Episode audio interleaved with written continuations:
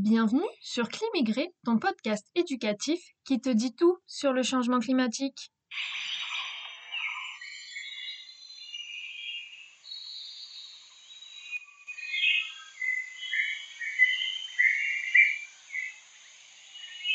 Au programme de ce dixième épisode, le premier sommet international consacré aux glaciers et aux pôles. Passé presque inaperçu dans les médias car éclipsé par l'actualité tragique de notre monde, le premier sommet pour les glaciers et pôles n'a pas attiré les foules.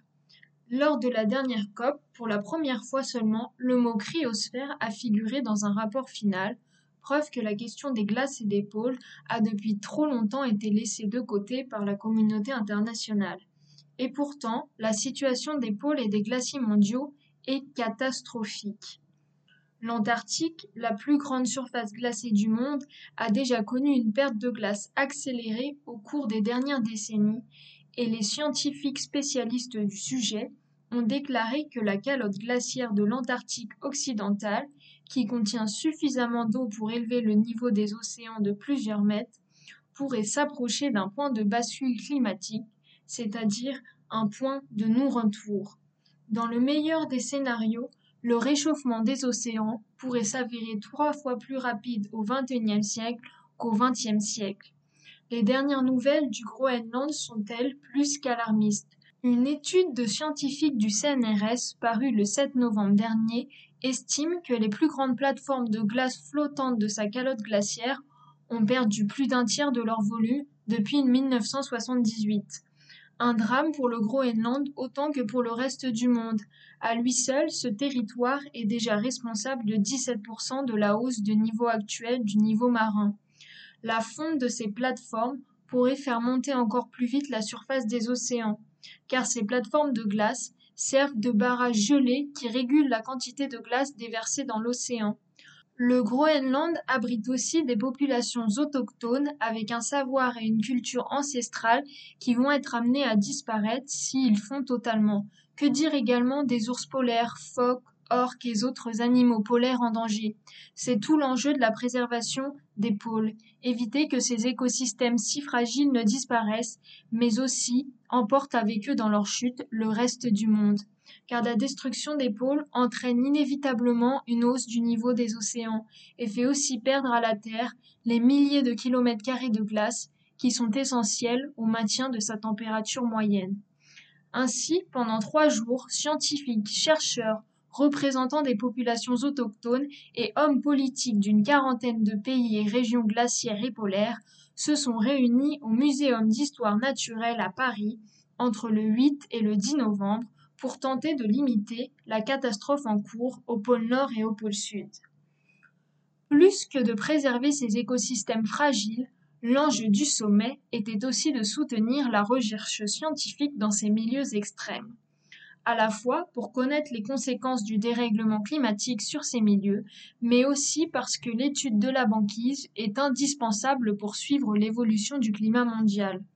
En creusant la banquise par carottage de glace, on peut faire remonter des couches gelées il y a des millénaires et en déduire les conditions climatiques passées et atmosphériques de ces époques ce qui permet ensuite de pouvoir modéliser l'avenir climatique. La France, pays organisatrice du sommet, a une forte histoire polaire et glaciaire par le biais de figures majeures, comme Jean-Baptiste Charcot, qui a monté la première expédition française en Antarctique.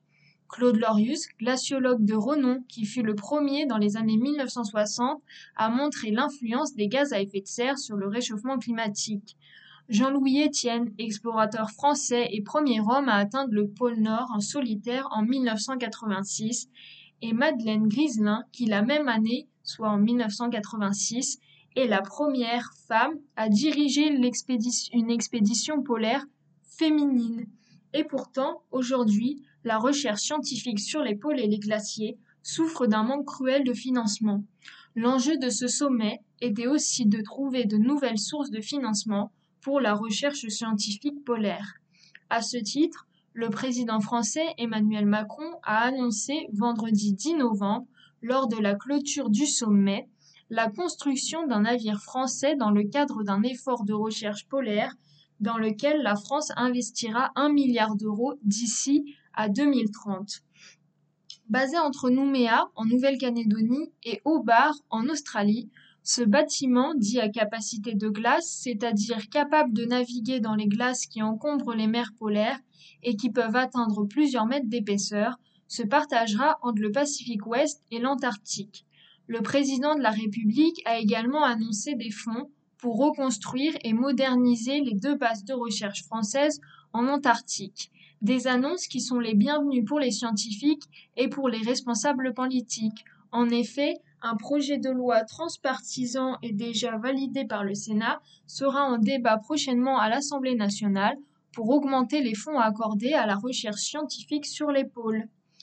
Autre avancée majeure, le sommet a abouti à un appel de Paris pour les pôles et les glaciers, qui selon le président français réunit déjà une trentaine d'États signataires.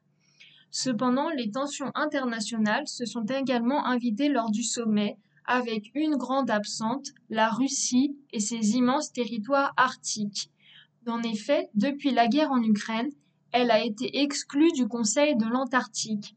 Une absence et des sanctions internationales qui sont des freins à la coopération scientifique dans les régions polaires.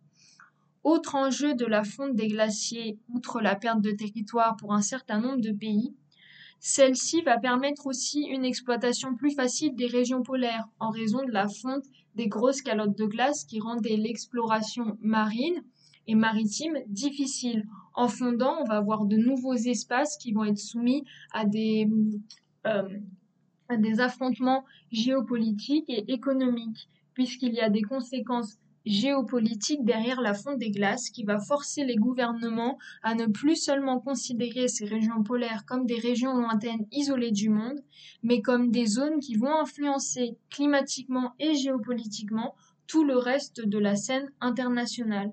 Malgré l'ensemble de ces tensions et de ces enjeux politiques, Emmanuel Macron a appelé en clôture du sommet à agir pour faire des pôles et des glaciers des espaces privilégiés de paix, de coopération scientifique et environnementale, un vieux pieux pour les pôles et pour les glaciers qu'il faudra encore concrétiser en décembre prochain à Dubaï lors de la COP 28. À bientôt sur Climigré, ton podcast éducatif qui te dit tout sur le changement climatique.